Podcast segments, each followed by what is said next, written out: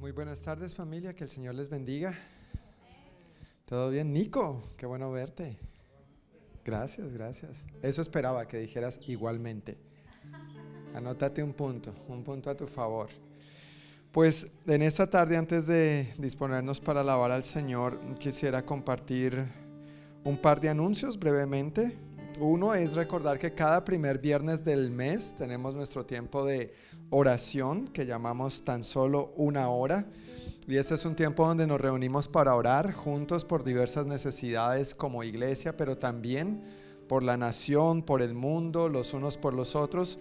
Y es literalmente por una hora. Nos reunimos de 7 a 8 de la noche. Y esta reunión de oración la estaremos llevando a cabo, como es el primer viernes de cada mes, será el primer viernes de octubre y es en el salón de aquí abajo en el salón L1.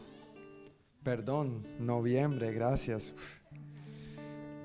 Volviendo al futuro. ¿Cómo es? Regresando al futuro. Bueno, ustedes me entendieron. Pero el primer viernes de noviembre tendremos esta reunión de 7 a 8 de la noche para orar juntos por diversas necesidades. Y el segundo anuncio para compartir tiene que ver con nuestra clase de membresía que llevaremos a cabo el 12 de noviembre noviembre. La de octubre fue cancelada, si bien recuerdan, que iba a ser este viernes pasado justamente, pero el 12 de noviembre, con el favor de Dios, estaremos teniendo esta clase. En esa clase, básicamente nosotros compartimos aspectos acerca de qué creemos, qué hacemos, cómo lo hacemos, por qué. Y es un buen tiempo para despejar dudas, para compartir inquietudes. Y básicamente son dos partes. Una es introducción a la Iglesia del Noroeste y la otra es membresía en la iglesia del noroeste. Y obviamente hemos experimentado muchísimos cambios en los últimos dos años. Estamos viviendo una nueva temporada como iglesia en muchos sentidos. Entonces, aunque ya hayas tomado esta clase en el pasado, realmente es nuestra intención que vuelvas a tomarla, por favor, especialmente si estás sirviendo o si deseas servir. Esperamos que cada uno de los servidores tome esta clase también. O si simplemente estás considerando la iglesia del noroeste como tu iglesia y quisieras más información, ese es un buen espacio para hacer preguntas, para aclarar dudas. Recuerda que para todas tus preguntas hay respuesta, aunque la respuesta sea, no sé, pero vamos a investigar, vamos a ver esto cómo se hace, ¿no es cierto? Entonces todos están cordialmente invitados y por supuesto si tú ya tomaste la clase de introducción, quiero invitarte especialmente para que vengas este viernes 12 de noviembre a tomar la clase y afuera en la mesa de entrada va a estar esta hojita para que por favor anotes tu nombre para poder tener tu material listo y preparado para esa noche. Pues muchas gracias por su atención. Quiero invitarles a que se pongan de pie y nos dispongamos para alabar al Señor. Así es, qué bendición que podamos estar reunidos. Aunque haga frío, aunque haga calor, eh, Dios siempre es bueno y fiel. Y por esa razón quiero que abramos nuestras Biblias, por favor, en el Salmo 138. Si no tienes una Biblia ahí enfrente de, de la silla, hay una Biblia que puedes usar. Salmo 138. Estoy leyendo, voy a leer la nueva traducción viviente. Salmo 138.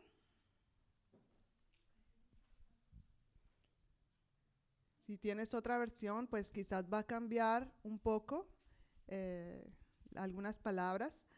Dice así, Salmo 138, Te doy gracias, oh Señor, con todo el corazón, delante de los dioses cantaré tus alabanzas.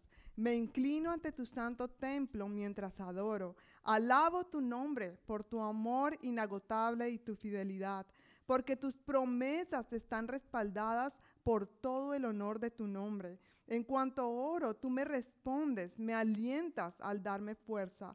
Todos los reyes del mundo te darán gracias, Señor, porque cada uno de ellos escuchará tus palabras. Amén. Amén. Decimos eso, amén. Versículo 5. Así es. Cantarán acerca de los caminos del Señor, porque la gloria del Señor es muy grande. Aunque el Señor es grande, se ocupa de los humildes pero se mantiene distante de los orgullosos. Versículo 7. Aunque estoy rodeado de dificultades, tú me protegerás del enojo de mis enemigos. Extiendes tu mano y el poder de tu mano derecha me salva. El Señor llevará a cabo los planes que tiene para mi vida, pues tu fiel amor, oh Señor, permanece para siempre. No me abandones, porque tú me creaste. Amén. Creo que hay muchas razones para darle gracias al Señor. Estamos tan agradecidos y sé que ha sido tiempos y el año pasado han venido con cosas tan difíciles para tantas familias, tantas pérdidas en diferentes ámbitos, pero aún así en medio de esas dificultades hay tanto para agradecer al Señor. Hay tanto para decir, Señor, tú eres tan bueno y tu misericordia tan grande sobre nosotros. Así que quiero invitarte que allí donde estás, por favor, cierres tus ojos por un momento y le des gracias al Señor ahí donde tú estás. Su palabra dice que Él está en medio de las alabanzas de su pueblo. Así que cierra tus ojos por un momento y dale gracias al Señor por tu vida, por tu familia, por la provisión que ha dado para ti. Habla con el Señor por un momento.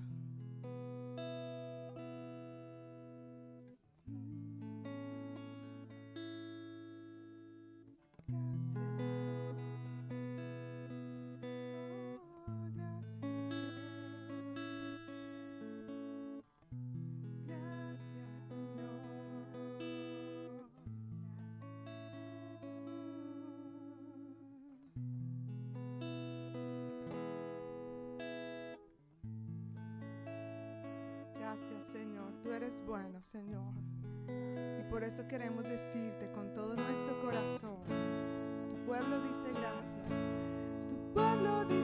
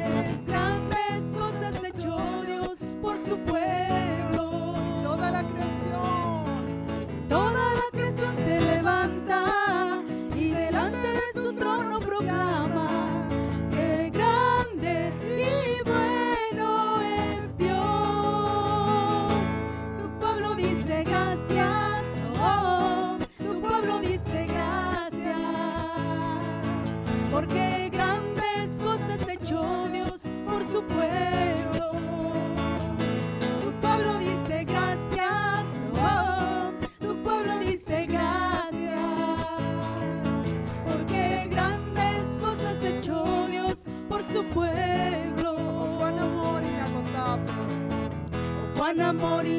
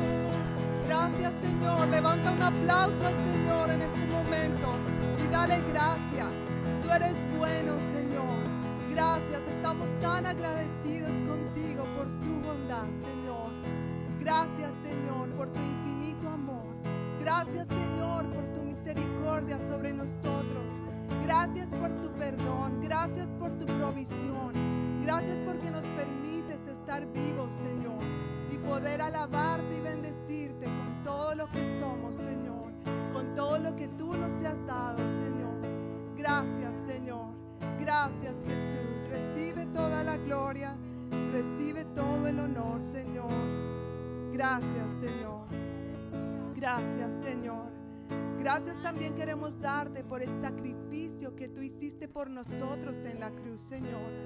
Ese sacrificio que no solamente nos trae salvación y saber, tener la seguridad de que si morimos en este momento podemos ir al cielo, sino también, Señor, tú has provisto una vida en abundancia para vivirla ahora, Señor.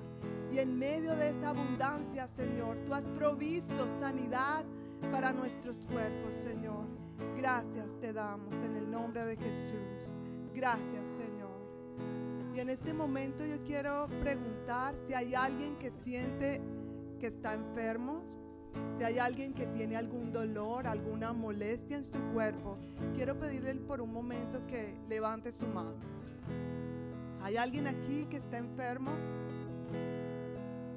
Dios te bendiga.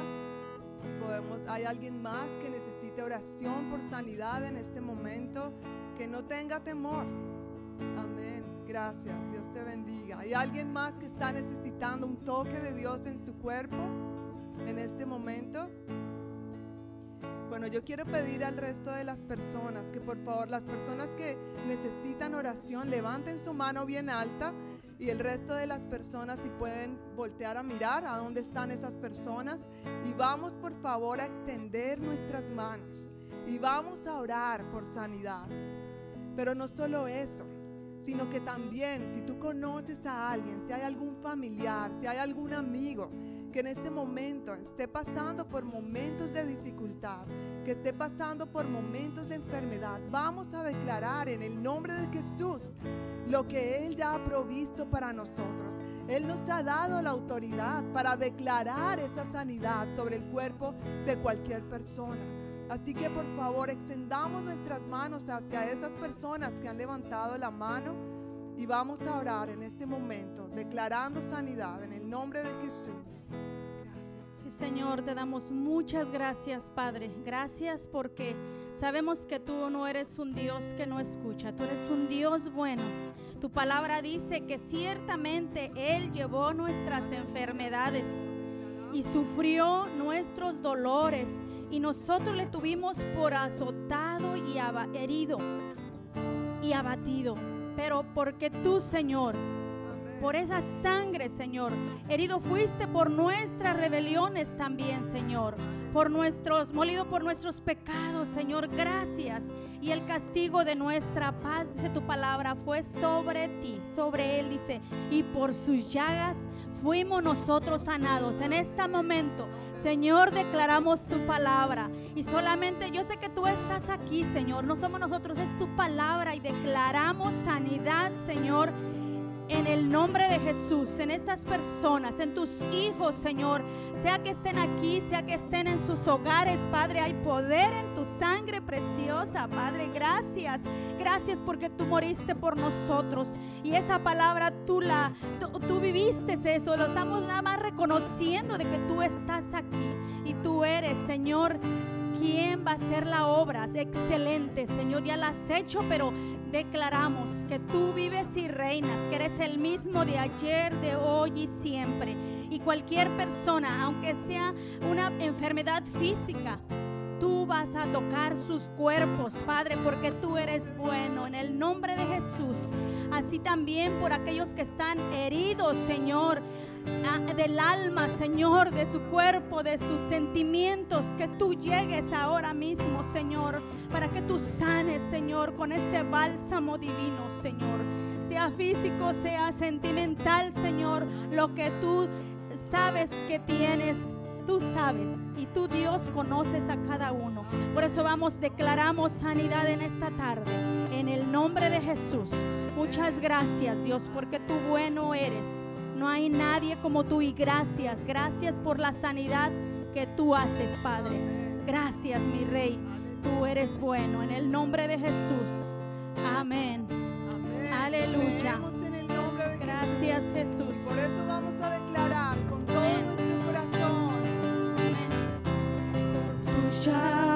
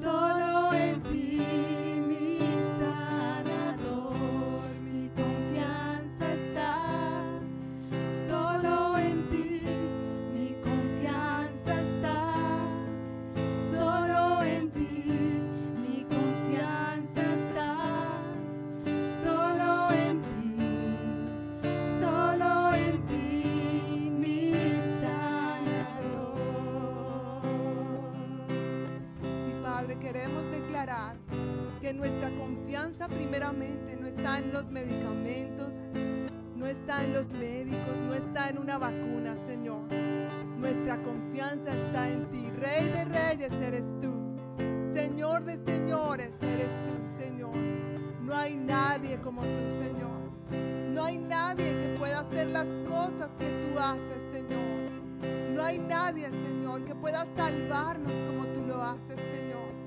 Es un privilegio que tenemos poder acercarnos delante de tu presencia y gozarnos, Señor. Gracias, Señor. Gracias, Señor, por habernos salvado y rescatado de la muerte. Así que te honramos a ti, te adoramos a ti, Señor. Levantamos nuestras voces, nuestras manos, nuestro corazón, para rendirte a ti toda la gloria, Jesús. nadie, Señor, que merezca la gloria y la honra que tú mereces, Señor. Digno eres, Señor. Aleluya, Señor. Te adoramos a ti, Señor. Recibe la gloria, recibe la honra en el nombre de Jesús. Amén. Queremos decirte que aquí estamos, Señor. Tómanos, tómanos en tus manos, Señor.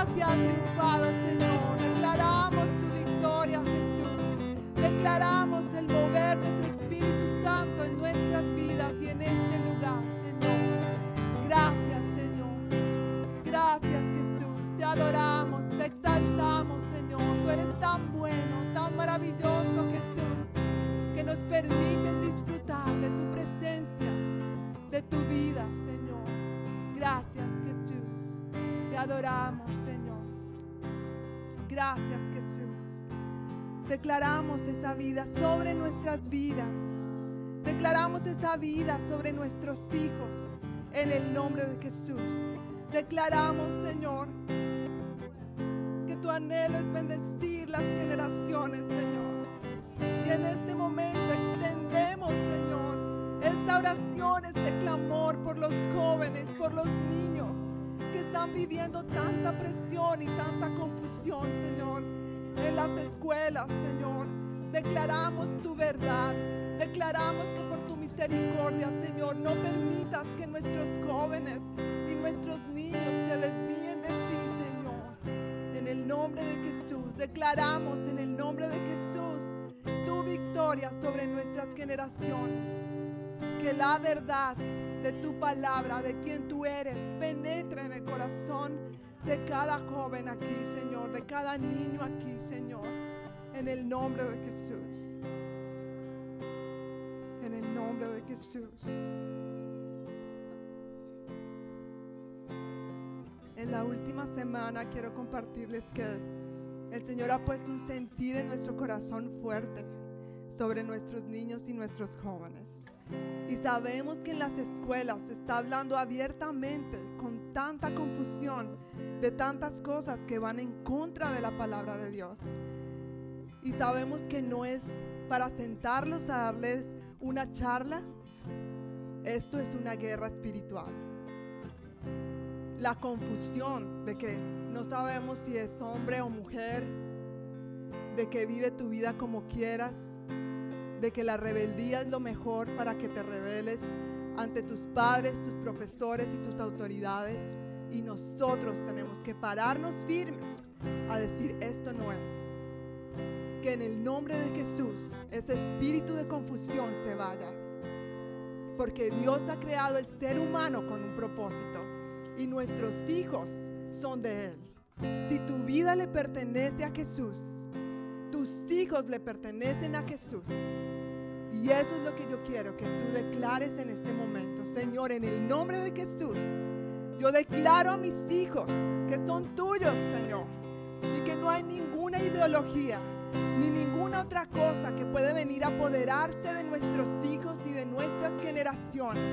Declaro sanidad sobre sus almas si hay almas rotas y jóvenes que están luchando, Señor, con confusión, con depresión. En el nombre de Jesús, Señor, los cubrimos, Señor, y declaramos la luz de tu palabra sobre ellos, Señor.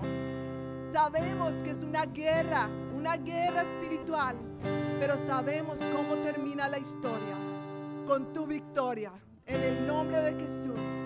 Por eso declaramos, Señor, con la autoridad que tú nos has dado, protección sobre nuestros hijos, Señor, en el nombre de Jesús. En el nombre de Jesús. Si, tú estás aquí con tu esposa y tus hijos, si estás solito está bien. Pero quiero pedirte que por un momento tomes a tu esposa, a tus hijos, te reúnan ahí como familia, impongan tus manos, sus manos sobre sus hijos. Y la siguiente canción que vamos a declarar es la bendición sacerdotal. Y quiero por favor pedirte a ti como papá, como sacerdote, como la cabeza que Dios ha puesto. Y si el papá no está aquí, no importa, tu mamá también tienes la autoridad. Y si tu hija y tu hijo no está aquí, de igual manera, decláralo con todo el corazón. Si no tienes hijos todavía, pero anhelas tenerlos en algún momento, declara desde ahora esa bendición para tus futuras generaciones. Y toma esta palabra para ti en este momento. Toma esta palabra para tu familia. Porque Dios ha prometido estar con nosotros por nuestras futuras generaciones. Amén. Gracias,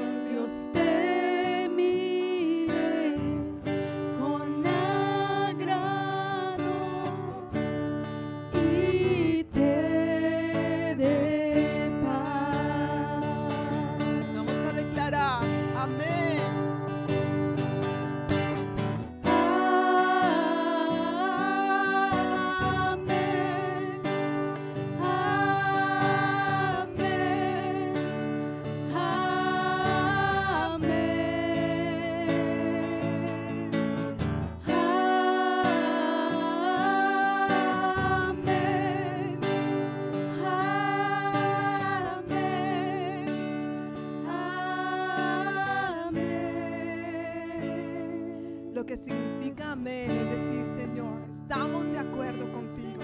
Así sea. Creemos en tus palabras para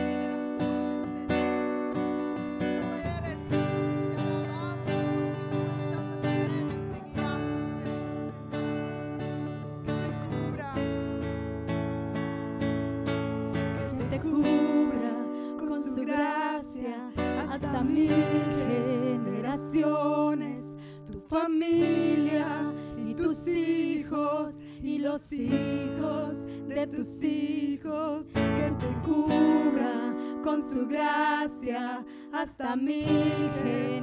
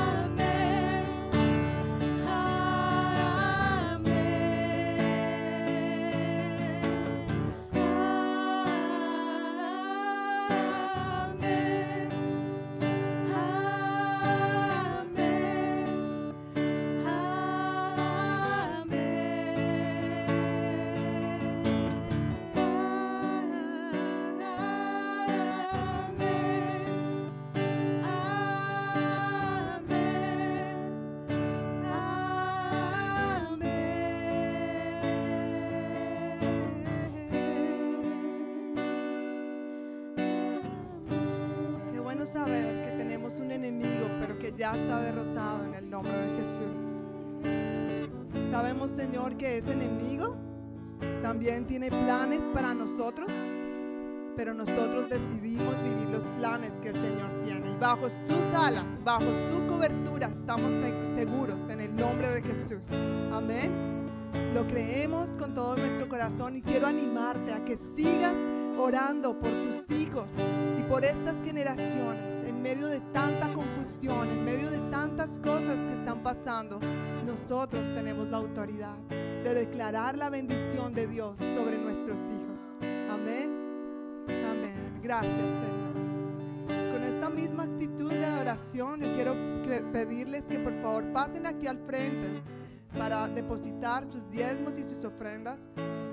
Y quiero que tú declares a Dios en medio de tus finanzas. Si estás pasando una situación difícil, cuando tú entregues tu diezmo y tu ofrenda, que tú puedas decir, Señor, tú eres el Señor de todo lo que tú me has dado, de todo lo material que tú me has dado. Y que podamos dar gracias al Señor. Amén. Amén. Vamos a decir, gracias Señor.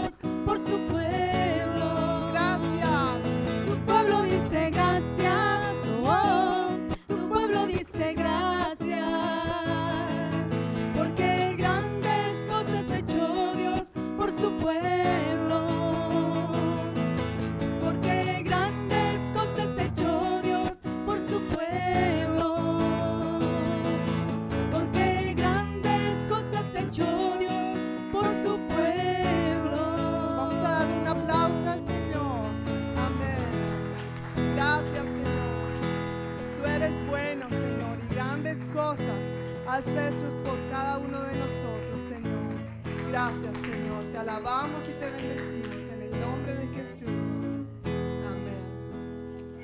Amén. Amén, amén. Dios es bueno, ¿verdad? Y Dios hace grandes cosas en favor de su pueblo. Qué bueno cuando tenemos la oportunidad de cantar estas canciones, alabarle. Por medio de estas letras reconocemos lo que Él es, reconocemos su carácter, declaramos su gran fidelidad y al mismo tiempo nos ayuda a enfocar nuestro corazón en su bondad sobre nosotros. Claro que enfrentamos desafíos en esta tierra, claro que enfrentamos dificultades, pero por encima de esas dificultades Dios sigue siendo Dios. Él sigue estando sentado en su trono. Él es soberano, Él es misericordioso y su diestra de poder, su amor sobre ti no se ha agotado. Amén. Él es una fuente inagotable de amor sobre ti.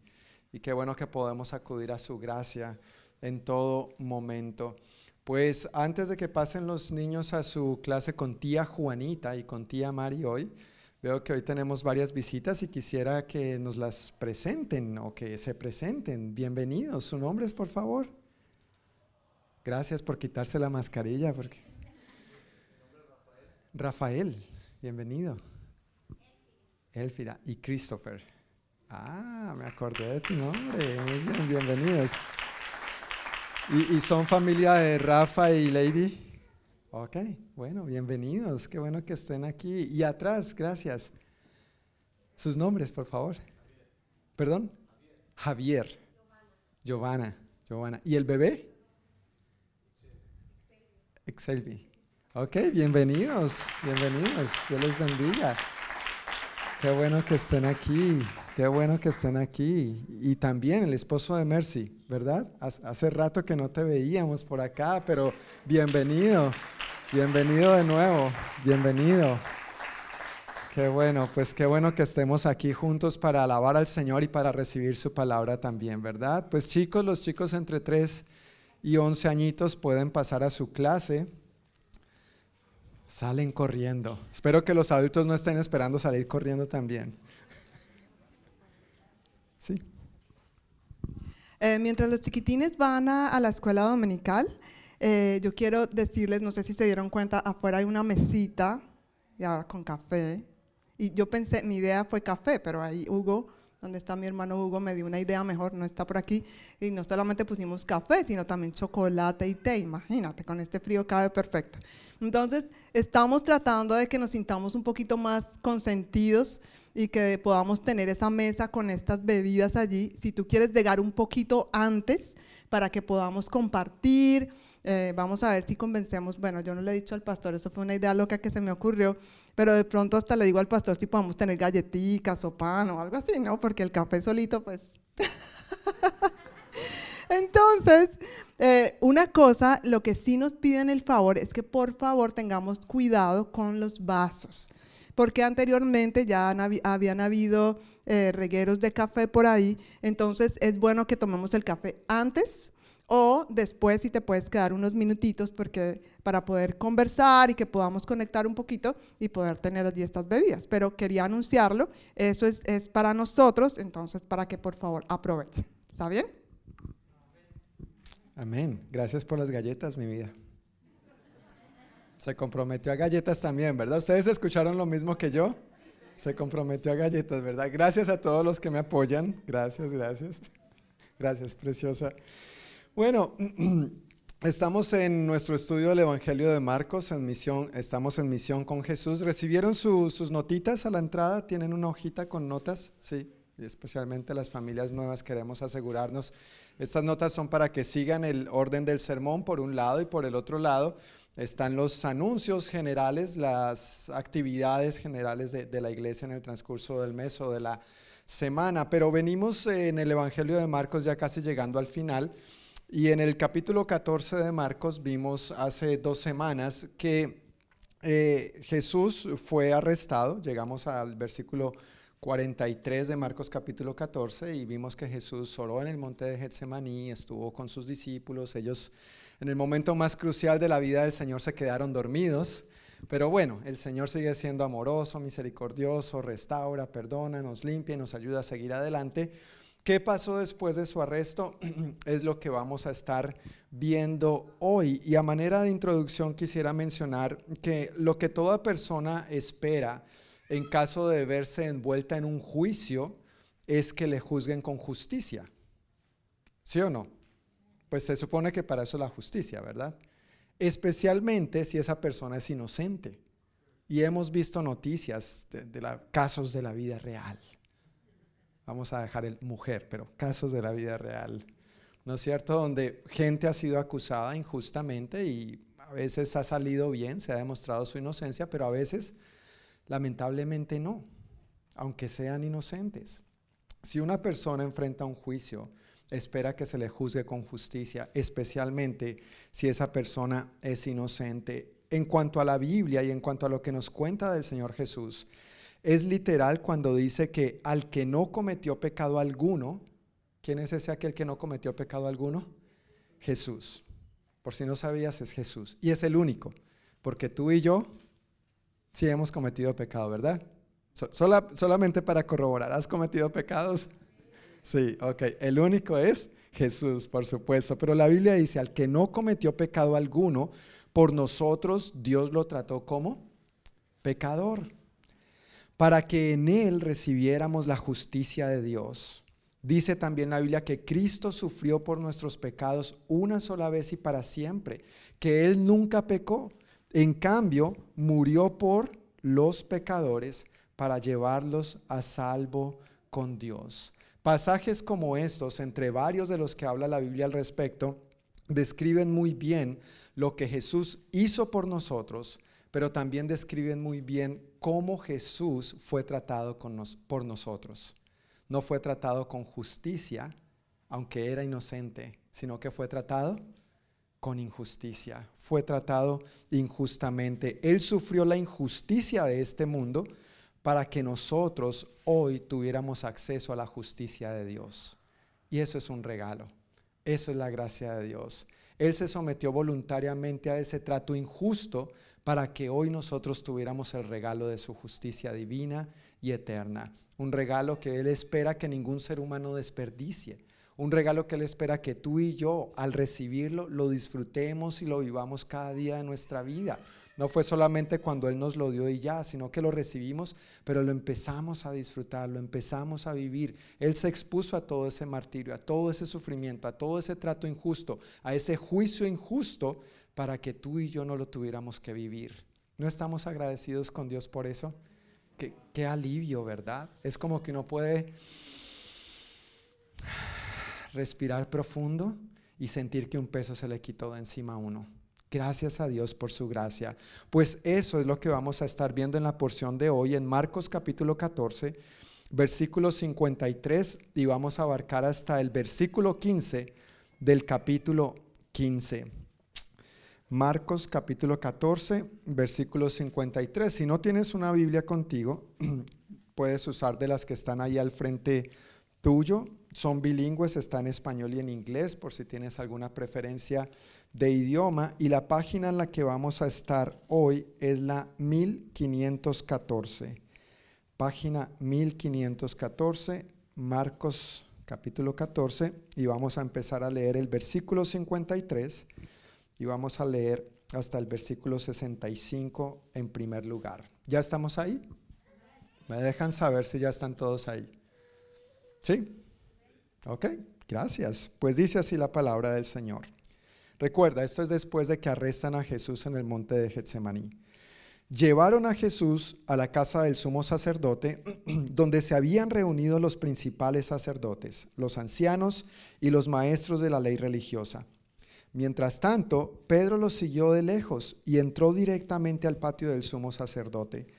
Allí se sentó con los guardias para calentarse junto a la fogata. Adentro, los principales sacerdotes y todo el concilio supremo intentaban encontrar pruebas contra Jesús para poder ejecutarlo, pero, pero, no pudieron encontrar ninguna. Había muchos falsos testigos que hablaban en contra de él, pero todos se contradecían. Finalmente, unos hombres se pusieron de pie y dieron el siguiente falso testimonio. Nosotros lo oímos decir yo destruiré este templo hecho con manos humanas y en tres días construiré otro no hecho con manos humanas. Pero aún así sus relatos no coincidían.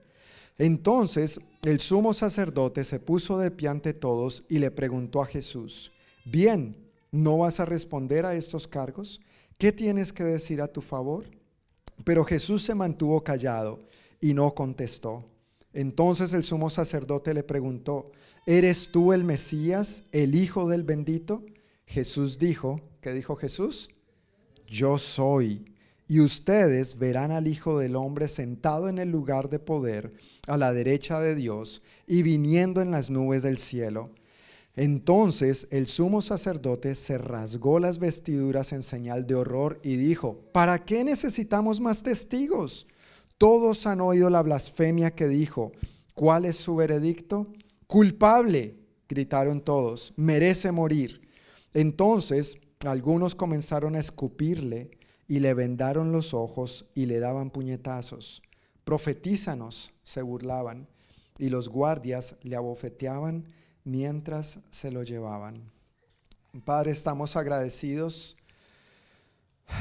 por tu gracia, por el regalo de tu justicia sobre nosotros, aunque no la merecíamos. Gracias Señor Jesús por tomar el lugar que nos correspondía a nosotros y por hacerlo con tanto amor y voluntariamente. Háblanos hoy Dios mientras nos acercamos a tu palabra. Habla nuestro espíritu, habla nuestro corazón, renueva y moldea nuestros pensamientos, Señor, y que esta verdad de tu palabra traiga transformación en todas las áreas de nuestra vida. En el nombre de Jesús. Amén. Interesante historia.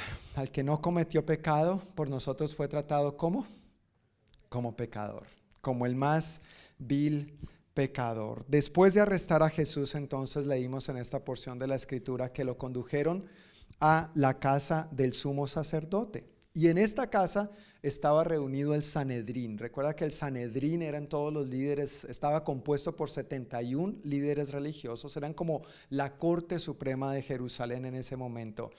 Y el momento en que se está llevando a cabo este juicio es alrededor de la medianoche y se ejecutó durante toda la madrugada, porque cuando lleguemos más adelante nos vamos a dar cuenta que a primera hora, a primera hora del día siguiente lo llevaron a, a Pilato y eso que estaban haciendo en ese momento estos líderes religiosos era precisamente violando sus leyes. Eso iba en contra de sus leyes, era ilegal llevar a cabo un juicio fuera de horario de oficina, por decirlo de alguna manera. Así que comenzando por ahí, lo que estaban haciendo, ya estaban tratando al Señor con injusticia. Intentaron poner de acuerdo algunos testigos que pudieran acusarlo y entonces juzgarlo y condenarlo a muerte. Sin embargo, leímos en este pasaje que no pudieron encontrar ni una sola acusación, ¿verdad? Ni una sola prueba pudieron encontrar acerca del Señor Jesús, hasta que se levantaron algunos, que me encanta cuando la Biblia afirma que estos eran falsos testigos, no es que estuvieran diciendo la verdad, pero aún así se contradecían y unos de estos se levantaron y dijeron, nosotros lo oímos decir, dice el versículo 58 y 59, yo destruiré este templo con manos humanas y en tres días construiré otro no hecho con manos humanas pero aún así sus relatos no coincidían. Estos que se levantaron a decir esto, es muy probable que estuvieran citando, aunque de manera tergiversada, las palabras del Señor Jesús en otro momento. En Juan capítulo 2, el Señor Jesús dice, destruyan este templo y en tres días lo levantaré. Pero cuando Jesús dijo este templo, se refería a su cuerpo, su templo, como templo de Dios, templo del Espíritu Santo.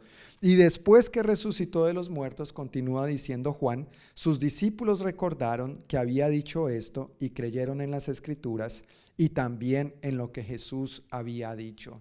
Entonces trataron de tergiversar las mismas palabras del Señor, no pudieron acusarlo, no pudieron encontrarse o ponerse de acuerdo en, que sus testimonios coincidieran. Y por supuesto el Antiguo Testamento es muy claro en esto y también lo afirma el Señor Jesús en los Evangelios. Por boca de dos o tres testigos será confirmado todo asunto. Entonces al momento de llevar a cabo un juicio era muy importante que por lo menos dos o tres testigos tuvieran una misma versión, lo cual no estaba pasando con Jesús aquí. Entonces, al ver que no había coincidencia en ninguno de esos testimonios, el mismo sumo sacerdote, me imagino, se baja del estrado y él dice, yo voy a tomar las riendas de este juicio porque estos ineptos, perdón, estos amigos míos no, no sirven para mucho y no pueden encontrar el testimonio contra este Jesús de Nazaret. Y le hace una pregunta al Señor para tratar de hacerle caer en la trampa o para tratar de finalmente acusarlo, juzgarlo y condenarlo a muerte. Al no encontrar ninguna prueba, entonces el sumo sacerdote le pregunta a Jesús, ¿eres tú el Mesías, el Hijo del bendito? Dice en el versículo 61, ¿eres tú el Mesías, el Hijo del bendito? Cuando leemos esta misma porción, pero narrada por el Evangelio de Mateo, por San Mateo, dice que el sacerdote le exigió, no solamente le preguntó, sino que le exigió a Jesús en el nombre de Dios, lo puso bajo juramento. En el nombre de Dios te exijo que me contestes esta pregunta. ¿Eres tú el Mesías, el Hijo de Dios? Hasta ese momento Jesús había guardado silencio. Hasta ese momento él había callado. Y eso es parte del cumplimiento profético también que en un momento lo vamos a, a ver pero hasta ahí había callado. Pero cuando el sacerdote le pone ya en apuros y en aprietos, júrame por Dios, en otras palabras, si tú eres el Mesías, el Hijo del bendito, ahí Jesús ya no pudo guardar silencio, ahí ya no pudo callar y tuvo que contestar. Y obviamente Jesús contestó no con una mentira, él contestó con la verdad. Y su respuesta fue, yo soy. Y si tú ves las letras en la Biblia, ese yo soy no está en minúsculas, está en mayúsculas. Y eso es un detalle importante gramaticalmente hablando, especialmente al ver el, idioma original, el hebreo. Pero cuando Jesús contestó, yo soy, él estaba dando la misma respuesta que recibió Moisés cuando Dios lo envió a liberar a los israelitas. Recuerdo la historia un poquito yendo al libro de Éxodo en el Antiguo Testamento. El Señor llama a Moisés, ¿no es cierto? Moisés, tú eres mi elegido, tú vas a ir a liberar a mi pueblo. Y Moisés le empieza a poner miles de excusas al Señor. No, yo no puedo, ¿quién soy yo? Esto por aquí, por lo otro. Al fin y al cabo le tocó obedecer al Señor. Mira, no vale la pena resistirnos al Señor. Es mejor obedecerlo. Pero una de esas excusas, uno de esos pretextos que Moisés le estaba intentando sacar al Señor es, bueno, supongamos Dios que yo llego a tu pueblo, a los israelitas, y les digo, el Dios de sus antepasados me ha enviado a ponerlos en libertad. Y si ellos me preguntan, ¿cuál Dios? ¿Cómo es su nombre? ¿Cuál Dios te ha enviado? Cuál, ¿Cuál es el nombre del Dios que te ha enviado a liberarnos? Entonces, ¿qué le respondo a tu pueblo? Le dice Moisés a Dios en esta conversación que estaba teniendo. Y Dios le dijo, yo soy el que soy. Dile esto al pueblo de Israel, yo soy, me ha enviado a ustedes. Ese yo soy es el mismo yo soy que Jesús está usando cuando le está respondiendo al sacerdote, ¿eres tú el Mesías? Y Jesús está usando como respuesta lo que Dios le dijo a Moisés, a Moisés hace miles de años antes. Entonces para el sacerdote eso fue una blasfemia. Se rasgó las vestiduras y como este carpintero se atreve a igualarse a Dios. ¿Cómo responde que Él mismo es Dios? Con esta declaración al Jesús, perdón, al Dios en el Antiguo Testamento, cuando le responde a Moisés, yo soy el que soy, Él está obviamente relacionando el verbo ser, pero en hebreo esa palabra implica la absoluta existencia de Dios. La absoluta existencia de Dios. Jesús le está respondiendo esto al sumo sacerdote y al sumo sacerdote se le puso la piel de gallina y se quería jalar los pelos, pero se jaló las vestiduras en señal de horror. ¿Cómo es posible que éste se esté igualando a Dios? Cuando nosotros entonces entendemos estas implicaciones de lo que es Dios y de lo que Jesús respondió al sumo sacerdote, comparando con lo que Dios mismo respondió a Moisés en el Antiguo Testamento, podemos comprender más fácilmente varias de las afirmaciones que Jesús dijo acerca de sí mismo en los Evangelios. en los evangelios encontramos varios yo soy de Jesús y con toda razón tenía para decirlas. Una de ellas es, yo soy el pan de vida. El que viene a mí nunca volverá a tener hambre. El que cree en mí no tendrá sed jamás. Jesús es el pan de vida. Él es el yo soy. Yo soy la luz del mundo. Si ustedes me siguen, no tendrán que andar en la oscuridad, porque tendrán la luz que lleva a la vida. Jesús es la luz del mundo. Él es el yo soy. Yo soy la puerta. Los que entren a través de mí serán salvos, entrarán y saldrán libremente y encontrarán buenos pastos. Jesús es la puerta, Él es el yo soy. Yo soy el buen pastor. El buen pastor da su vida en sacrificio por las ovejas. Yo soy la resurrección y la vida. El que cree en mí, aún después de haber muerto, vivirá. Yo soy la vid verdadera y mi Padre es el labrador. Ustedes son las ramas y separados de mí no pueden hacer nada. Yo soy el camino, la verdad y la vida. Nadie puede ir al Padre si no es por medio de mí. Cada vez que Jesús afirmó yo soy, Él estaba afirmando yo soy la existencia de Dios. Yo soy Dios hecho hombre. Dios es Padre, Hijo Espíritu Santo. Y esta es una verdad que el cristiano, el creyente y la iglesia cristiana hemos creído por toda nuestra vida. Al Jesús responderle entonces al sumo sacerdote de esta manera, no solamente estaba afirmando que él era el Mesías, los judíos tenían la esperanza de que el Mesías iba a venir solamente del linaje de David, humanamente hablando, que iba a ser un rey, que iba a tener este tipo de autoridad. Pero ellos no concebían la idea de que el Mesías también tendría la misma naturaleza de Dios, que iba a tener la misma naturaleza divina. Y allí es donde nosotros podemos ver que Dios no solamente es una idea de una energía, una fuerza, que Dios no solamente es uno, Dios es los tres. Dios es Padre, Hijo y Espíritu Santo.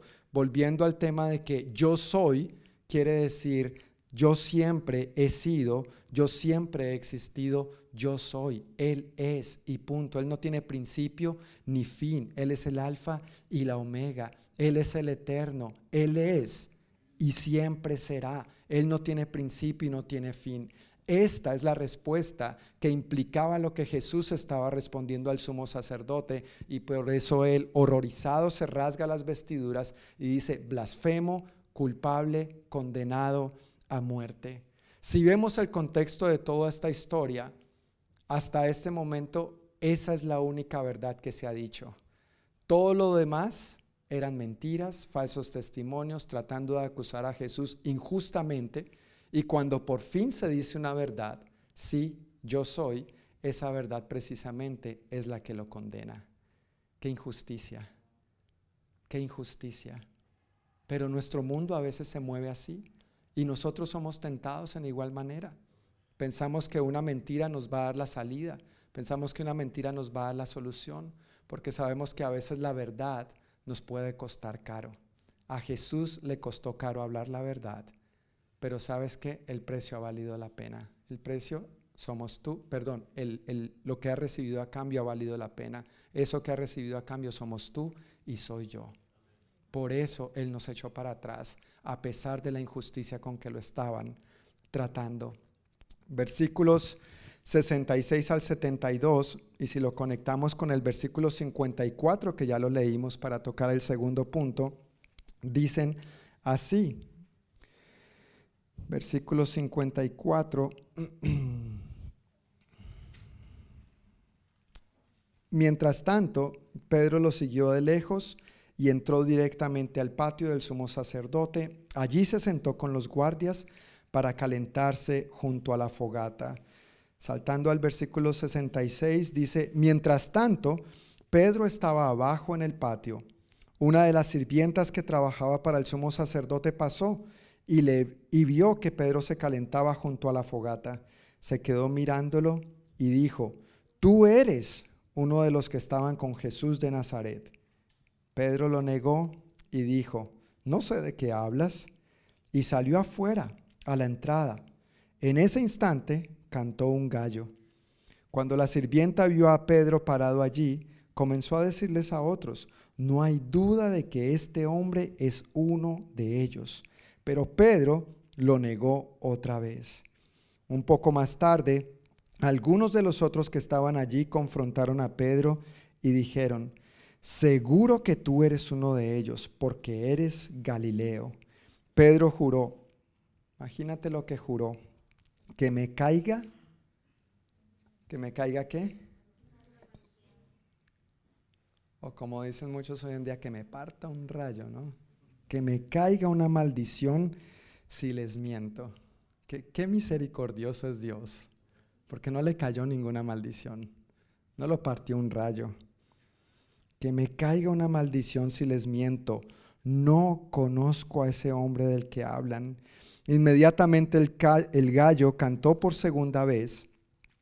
De repente las palabras de Jesús pasaron rápidamente por la mente de Pedro. Antes de que cante el gallo dos veces, negarás tres veces que me conoces y se echó a llorar. Wow, no, quisiera estar en los zapatos de Pedro, Pedro Pedrito en ese momento. Debió haber sido difícil, debió haber sido duro. Pero lo que yo veo en esta porción de la escritura es que a veces uno puede estar en el lugar equivocado y con las personas equivocadas. Por un lado, Pedro mismo fue el que se puso a sí mismo en una situación incómoda. Él estaba en el lugar equivocado y rodeado de personas equivocadas. Cuando arrestaron al Señor, todos salieron corriendo. ¿Recuerdan esa parte de la historia? Todos salieron corriendo. Paticas, ¿para qué te tengo? Para correr. Y salieron corriendo. Pero Pedro, como bien leímos en los versículos anteriores, mantenía cierta distancia y estaba siguiendo al Jesús. No, no, tenía la valentía de llegar allá porque sabía lo que le podía esperar, que a él también le podría costar la vida. Pero una vez llegaron a la casa del sumo sacerdote, simplemente se puso ahí tal vez a hacerse pasar entre los demás del montón, entre los de la multitud, a calentarse en la fogata y cuando alguien lo vio por su aspecto, los otros evangelios dicen que cuando hablaba reconocían que su acento era Galileo. Entonces decía, indudablemente tú eres de ellos porque tú también eres Galileo. Y él empezó a negar al Señor una, dos y tres veces. Pero quizás bajo la intimidación de ese lugar, porque era la casa del sumo sacerdote, y me imagino debió haber sido intimidante para él, y la presión de las personas que estaban allí, entonces él cedió a la tentación de negar al Señor y terminó, terminó mintiendo. No una, no dos, sino tres veces. tres veces lo negó, una tras otra. Donde tú estás y con quien tú estás puede hacer una gran diferencia entre ceder a la tentación o no.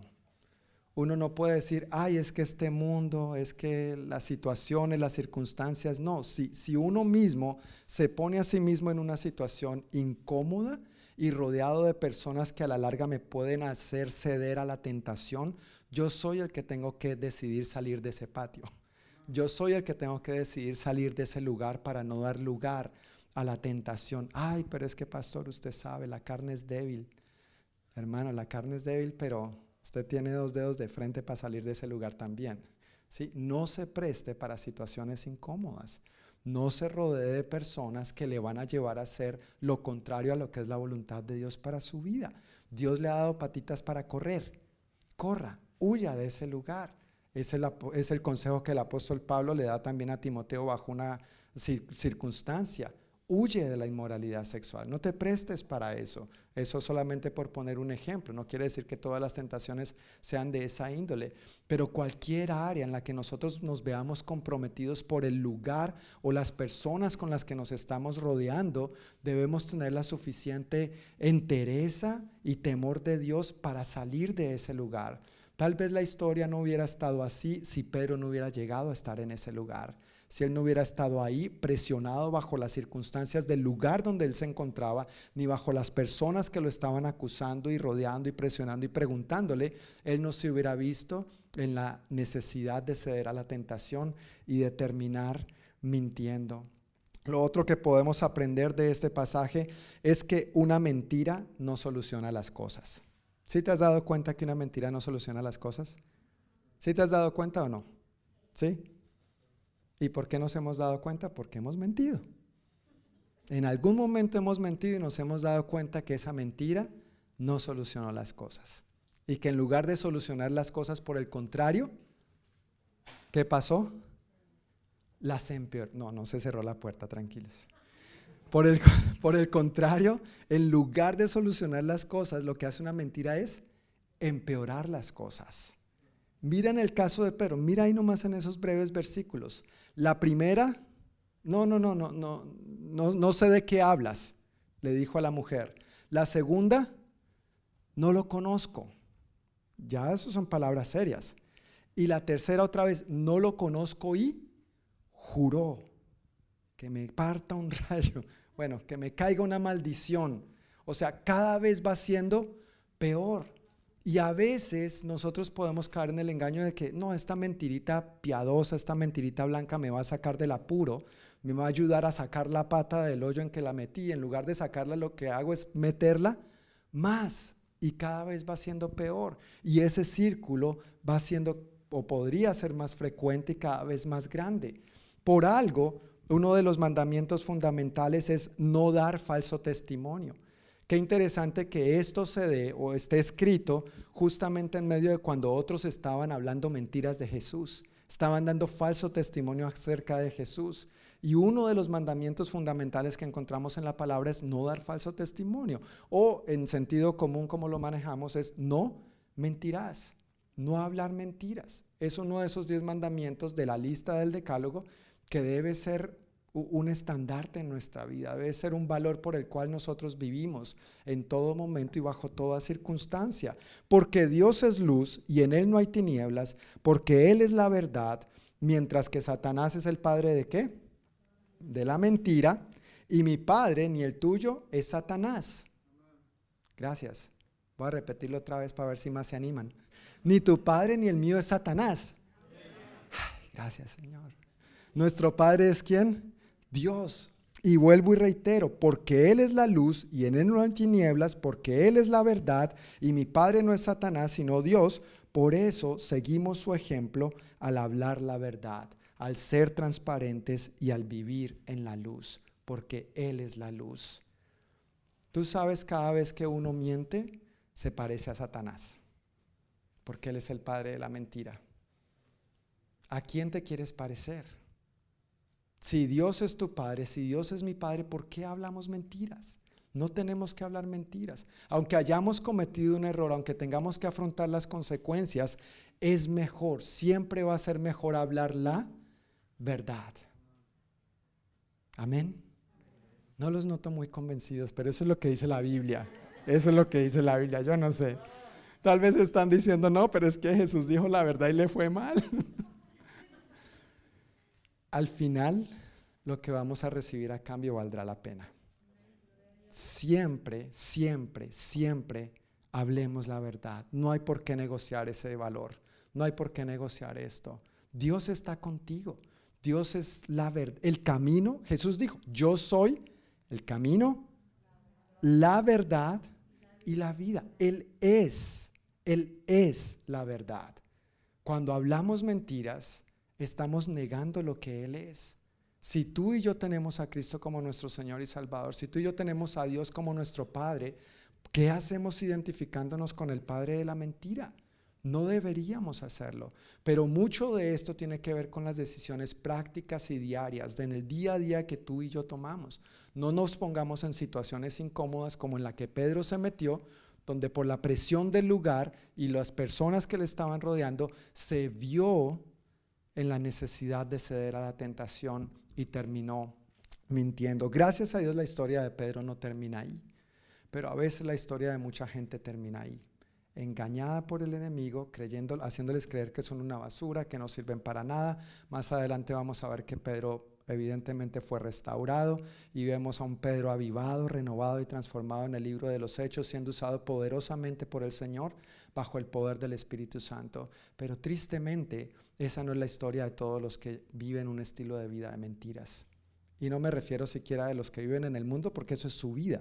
Me refiero de los que tenemos a Cristo como nuestro Señor y Salvador, pero que a veces podríamos tener como hábito una mentirita, otra mentirita, y no nos estamos dando cuenta que en lugar de sacar la pata, lo que estamos haciendo es metiéndola más y hundiéndonos en el lodo. Evitemos estar en el lugar equivocado y con las personas equivocadas. Capítulo 15, versículos 1 al 15.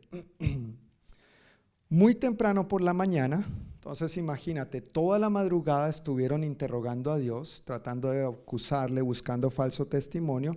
Muy temprano por la mañana, esto ya es viernes, los principales sacerdotes, los ancianos y los maestros de la ley religiosa, todo el concilio supremo, se reunieron para hablar del próximo paso. Ataron a Jesús, se lo llevaron y lo entregaron a Pilato, el gobernador romano. Pilato le preguntó a Jesús, ¿eres tú el rey de los judíos? Tú lo has dicho, contestó Jesús. Entonces los principales sacerdotes siguieron acusándolo de muchos delitos. Y Pilato le preguntó, ¿no vas a contestarles? ¿Qué me dices de las acusaciones que presentan en tu contra? Entonces, para sorpresa de Pilato, Jesús no dijo nada. Ahora bien, era costumbre del gobernador poner en libertad a un preso cada año, durante la celebración de la Pascua, el que la gente pidiera. Uno de los presos en ese tiempo era Barrabás, un revolucionario que había cometido un asesinato durante un levantamiento. La multitud acudió a Pilato y le pidió que soltara a un preso como era la costumbre. ¿Quieren que les dejen libertad a este rey de los judíos? preguntó Pilato, pues ya se había dado cuenta de que los principales sacerdotes habían arrestado a Jesús por envidia. Sin embargo, en ese momento, los principales sacerdotes incitaron a la multitud para que exigiera la libertad de Barrabás en lugar de la de Jesús. Pilato les preguntó, entonces, ¿qué hago con este hombre al que ustedes llaman el rey de los judíos? Crucifícalo, le contestaron a gritos. ¿Por qué? insistió Pilato. ¿Qué crimen ha cometido? Pero la turba rugió aún más fuerte. Crucifícalo. Entonces Pilato para calmar a la multitud, dejó a Barrabás en libertad y mandó azotar a Jesús con un látigo que tenía puntas de plomo y después lo entregó a los soldados romanos para que lo crucificaran. Vemos más maltrato y más injusticias. Si pensabas que de pronto la historia iba a cambiar, no, se empeora. Más maltrato, más injusticias. Dando un poquito de contexto, la razón por la que los líderes religiosos, la Corte Suprema de Jerusalén, lleva a Jesús a Pilato es porque ellos legalmente no tenían la autoridad de imponer la pena capital. Ellos ya lo habían decidido, pero ahora tenían que llevarlo ante Pilato para que Pilato emitiera la sentencia de muerte. Sin embargo, lo llevan a Pilato y Pilato dice, pero este que, este no mata ni una mosca. ¿De, de qué lo acusan? Yo no lo encuentro culpable de nada, ¿no es cierto? Y se da cuenta, leímos ahí en uno de los versículos, que se dio cuenta que en realidad los sacerdotes lo habían arrestado y lo querían condenar por envidia. Por envidia. Imagínate a qué punto puede llegar la envidia de llevar a la gente a actuar de una manera tan vil y tan despreciable. Este maltrato y estas injusticias son anunciadas por el profeta Isaías. Dios le dio un mensaje al profeta Isaías, si bien conocemos este pasaje llamado como el siervo sufriente, al final de Isaías 52 y todo el capítulo 53. Y uno de estos versículos dice, fue oprimido y tratado con crueldad. Sin embargo, no dijo ni una sola palabra.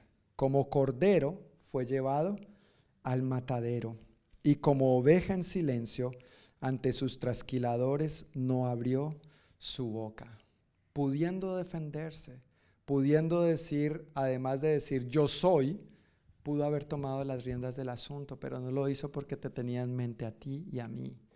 Nos tenía clavados en su corazón. Tenía un crush contigo y conmigo. Y dijo, no los voy a soltar. No los voy a dejar.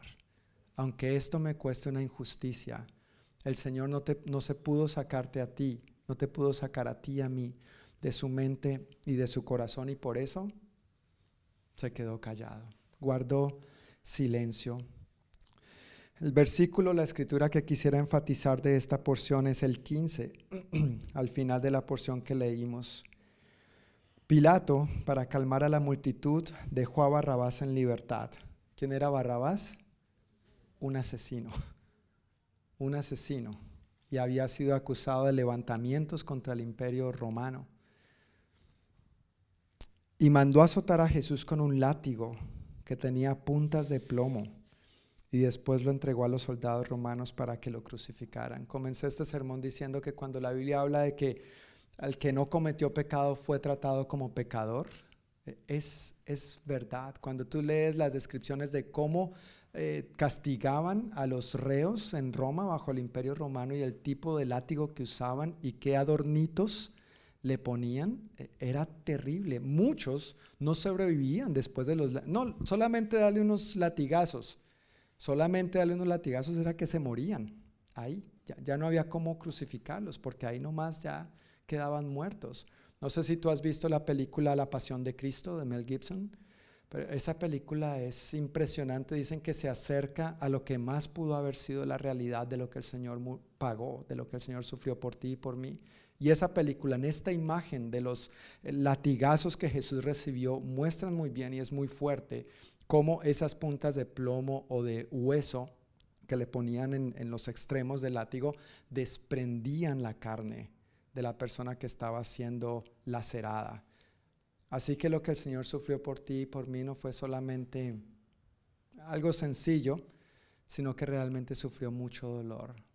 Lo escupieron, se burlaron, lo vendaron, lo abofetearon y le dijeron, a ver, profeta, adivina, profetízanos quién te abofeteó. Por supuesto que él sabía, pero por amor a ti y por mí se quedó callado.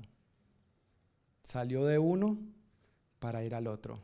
¿Cómo el Señor pudo aguantarse eso? ¿Cómo el Señor pudo aguantarse eso? No hay otra descripción que su amor, su gracia, su amor incondicional, para que tú y yo disfrutemos este regalo, no solamente cuando partamos de esta tierra y vayamos por la eternidad con Él, pero para que vivamos la vida que Él planeó que viviéramos aquí, como hijos del Rey, príncipes y princesas que somos, siendo ejemplares, manifestando al mundo su amor, en medio de un mundo de tinieblas siendo su luz. Amén. Podemos hacerlo. Si Él lo hizo por nosotros, nosotros en su poder podemos hacerlo. Lucas, en esta misma porción, hablando del em, juicio de Jesús ante Pilato, puntualmente el capítulo 23, versículos 22 al 24, en Lucas, dice que por tercera vez Pilato insistió, ¿por qué? ¿Qué crimen ha cometido? No encuentro ninguna razón para condenarlo a muerte. Lo haré azotar y luego lo soltaré. Pero la turba gritó cada vez más fuerte, exigiendo que Jesús fuera crucificado, y sus voces prevalecieron. Entonces Pilato sentenció a Jesús a muerte, como la gente reclamaba. Sus voces prevalecieron. Entonces Pilato sentenció a Jesús a muerte como la gente reclamaba. Ya vimos en Marcos capítulo 14, versículo, perdón, en el capítulo 15, versículo 10, que Pilato sabía que Jesús era inocente. Pilato sabía que Jesús era inocente. Pilato recibió una advertencia por parte de su esposa, nos dice el Evangelio de Mateo. No te metas con este justo, no tengas nada que ver con él. En sueños esta situación me ha atormentado mucho. Él tenía una conciencia, él había recibido la advertencia de su esposa, él como gobernador tenía la autoridad, la posición para dejar a Jesús en libertad, pero Pilato escogió complacer a la multitud en lugar de hacer caso a su conciencia. Y simplemente se lavó las manos, creyendo que eso le va a hacer inocente. ¿A cuál voz complaces tú y a cuál voz complazco yo? ¿Complacemos la, ¿Buscamos complacer la voz de Dios o buscamos complacer la voz de las multitudes? Para obedecer a Dios no hay conocimiento que valga, Pilato conocía, tenía un conocimiento de que Jesús era inocente. Para obedecer a Dios no hay una advertencia que valga. Su esposa le advirtió. Para obedecer a Dios no hay una posición que valga. Él tenía la autoridad de poner a Jesús en libertad. No hay conocimiento, ni advertencia, ni posición que valga si no hay corazón. Que tu corazón y el mío esté siempre centrado en Dios. Las multitudes van a decirnos muchas cosas. Las, las, multitudes van a gritar, no hagas la voluntad de Dios. Este mundo nos quiere llevar en contra de la voluntad de Dios constantemente. Diana estuvo orando por una de esas corrientes que está gritando mucho en estos tiempos, en contra de la familia, en contra de nuestros hijos, en contra de los jovencitos, en contra de los niños. Pero si nosotros prestamos atención a esas voces, vamos a terminar no haciendo la voluntad de Dios a cuál voz tú y yo le damos la autoridad y le damos importancia en nuestra vida, que en nuestra vida nosotros demos lugar a la voz de Dios para que sea Él el que prevalezca y no las multitudes. ¿A quién les dejo en libertad tratando de tomar una posición neutral? dijo Pilato. Y la multitud dijo, no me importa, crucifícalo. Y para complacer al pueblo, para complacer a las multitudes, para quedar bien con los líderes religiosos, él dijo, bueno, crucifíquenlo. Pero nosotros no vamos a tener excusa si no prestamos atención a la voz de Dios. Jesús ya lo hizo todo por nosotros, Él nos, ha dado, nos ha dado ejemplo, nos ha dejado su Santo Espíritu para que en su poder podamos atender su voz y podamos llevarla a cabo. No vamos a poder decir, Señor, es que no sabía o es que no escuché lo suficientemente bien, pero depende de ti y de mí a qué o a quién queremos complacer. Si nosotros buscamos complacer a Dios, vamos a tener que luchar contra el mundo. Si tú y yo queremos complacer a Dios, vamos a tener que pararnos firmes contra el mundo. ¿Sabes cuál es la ventaja de esta lucha que tú y yo enfrentamos? Que no luchamos para obtener una victoria. La victoria ya la obtuvo Cristo en la cruz del Calvario. Nosotros estamos luchando desde una posición de victoria para vivir en esa victoria que Cristo ya ganó para nosotros. Nosotros no estamos luchando con una incertidumbre hacia el futuro creyendo, no sé cómo voy a salir de esta. Si digo la verdad, ¿será que sí me va a ir bien? ¿Será que me va a ir mal? No importa. Cristo ya ganó y ya venció por ti y por mí. En Él tu victoria y la mía está asegurada. No hacemos la voluntad de Dios para tratar de ganar su favor. Él ya nos dio su favor en su gracia, en su misericordia. Sufrió injusticias para que hoy tengamos justicia y victoria. Por eso yo ahora quiero agradarle a Él. Por eso ahora quiero vivir una vida que le honra a Él. Por eso ahora quiero honrar su voz y no la de las multitudes. ¿A cuál voz tú y yo le prestamos más atención? Necesitamos tener todo nuestro corazón rendido completamente al Señor. Yo quiero invitarles, hermanos, a que se pongan de pie para que mientras terminemos quiero solamente hacer unas preguntas que están en tus notas también para animarnos a reflexionar y a manera de aplicar esto en nuestras vidas. Una de las palabras favoritas eh, en este mundo y en muchas personas es esta vida sí que es injusta o esto, aquello sí que es injusto. Es una de las palabras que mis hijos aprendieron hace poco tiempo y ahora parece que fuera su palabra favorita. Hijo, organiza tu cuarto. Eso es injusto. Tú no sabes lo que es injusto. Hora de apagar la televisión y organizar. Eso es injusto. ¿No es cierto? Sí les ha pasado solamente a mí, pero con los niños es interesante. Y en general, en general, la sociedad se queja constantemente de, injusticia y la vida tan injusta que les ha tocado, ¿no es cierto? Pero honestamente, hermanos, cuando vemos esto que pasó Jesús, eso es injusticia. Eso es injusticia. Y yo creo que ni tú ni yo, gracias a Dios, hemos tenido que afrontar algo así. Yo creo que la próxima vez que consideremos o que se nos cruce el pensamiento de que esta vida es injusta, debemos recordar esta porción de la escritura. Debemos recordar cómo trataron a Dios hecho hombre por nosotros. Eso sí fue una verdadera injusticia. ¿Cuál es mi actitud frente a las injusticias y sufrimientos en esta vida? Que frente a las injusticias y sufrimientos en esta vida nosotros nos aferremos más a Jesús. Él es nuestro ejemplo. Él es nuestro ejemplo a seguir. Si Él sufrió injusticias, claro, tú y yo estamos expuestos a injusticias también. No está garantizado que porque tengamos a Dios en nuestra vida y sea el Rey en nuestro corazón, todo va a ser color de rosa. De hecho, a veces es al contrario, precisamente por tener a Cristo en nuestra vida, precisamente por identificarnos como cristianos, es como que ya nos ganamos algunas cosas en nuestra contra, pero Jesús es nuestro ejemplo. En medio de las injusticias, en medio de los sufrimientos que tú y yo experimentemos en esta vida, pongamos nuestra mirada en Jesús. Amén. Pongamos nuestra mirada en Jesús. ¿En dónde estoy y con quién estoy? ¿De quién estoy rodeado?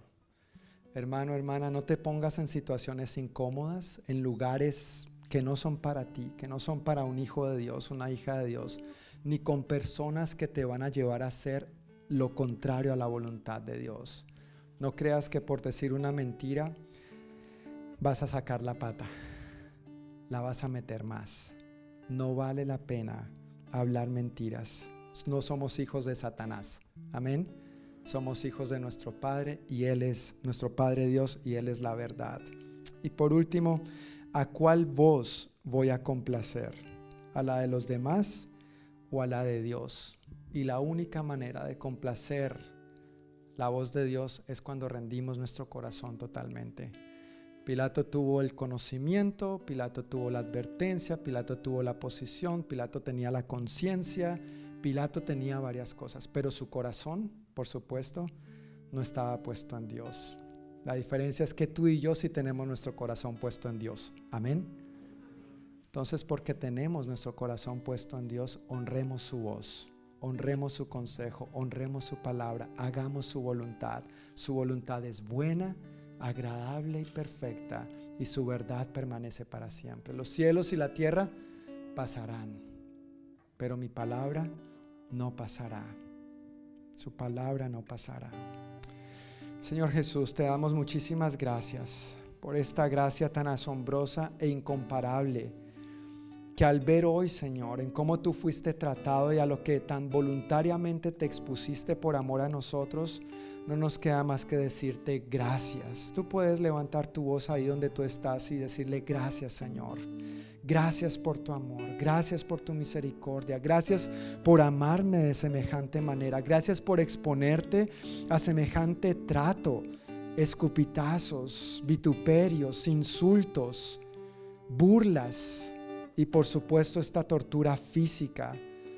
Te quedaste callado pudiéndote haberte defendido simplemente porque me amaste, Señor, porque no te sacaste mi nombre de tu mente y de tu corazón, Dios. Gracias por este ejemplo maravilloso que tú nos das de cómo afrontar inclusive las injusticias y los sufrimientos de esta vida, Padre. Yo pido que en el poder de tu Santo Espíritu y en el nombre de Jesús tú nos fortalezcas para que nosotros decidamos, Señor, como creyentes, como discípulos tuyos, no ponernos a nosotros mismos en situaciones incómodas que nos lleven a ceder a la tentación, Señor, que caigamos en el engaño de que al decir una mentira eso nos va a sacar del apuro, sino que siempre decidamos optar por hablar la verdad.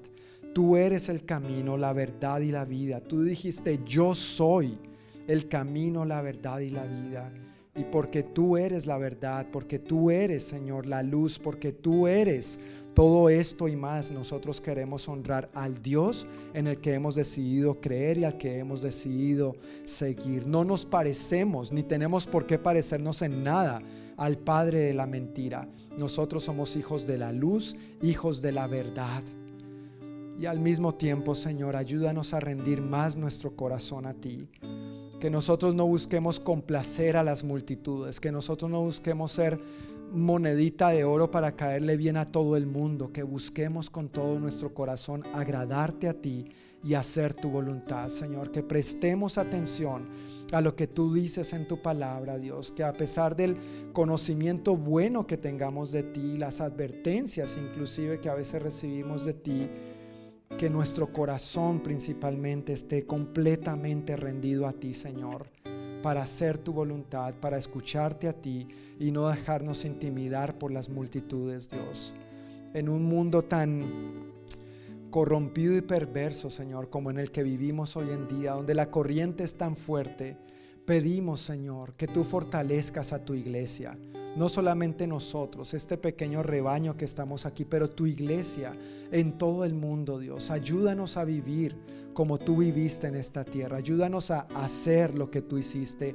Ayúdanos a ser más como tú y reflejarte, Dios, no solamente con nuestras palabras o por lo que decimos creer, pero con nuestro estilo de vida queremos ser una iglesia vivificada en ti, vivificada en el poder del Espíritu Santo, vivificada en el poder de tu palabra, que al llevarla a cabo comprobemos que realmente esta palabra es buena, es agradable y es perfecta.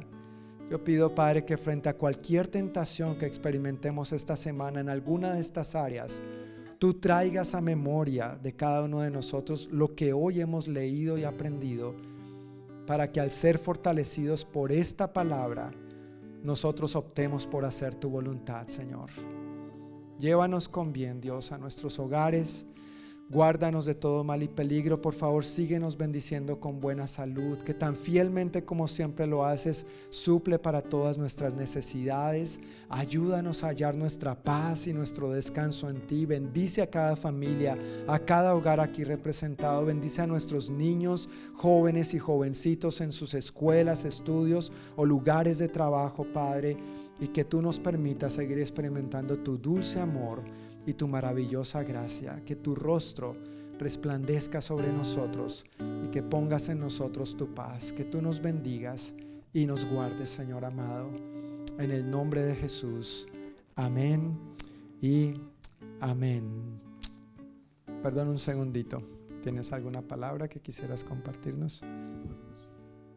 Ah, un anuncio. Yo pensé que era una palabra del Señor. Yo ya, les iba a decir, siéntense para el segundo culto, pero no, es un anuncio. Y ahí van a salir corriendo. Muchas gracias. Gracias, pastor. ¿Cuántos estamos agradecidos por lo que Dios está haciendo? Por esta palabra de esta tarde. Ah, quiero ah, recordarles a los que no estuvieron el domingo pasado, este mes es el mes de la apreciación de nuestros pastores. ¿Y cuántos estamos agradecidos por nuestros pastores? Gracias, Señor. si usted todavía no ha, enviado su nota de apreciación, quiero recordarle que el correo al cual usted puede enviarlo es info nwcfoursquare.org. Si usted trajo su tarjeta, por favor, entréguela hoy. Pero si no lo puede hacer, si no lo hizo, por favor, tráigala el próximo domingo. ¿Ok? Así que solamente para recordar a aquellos que todavía no lo han hecho, aquellos que no estuvieron el domingo anterior. Muchísimas gracias. Dios les bendiga. Que vayamos en la paz de Dios.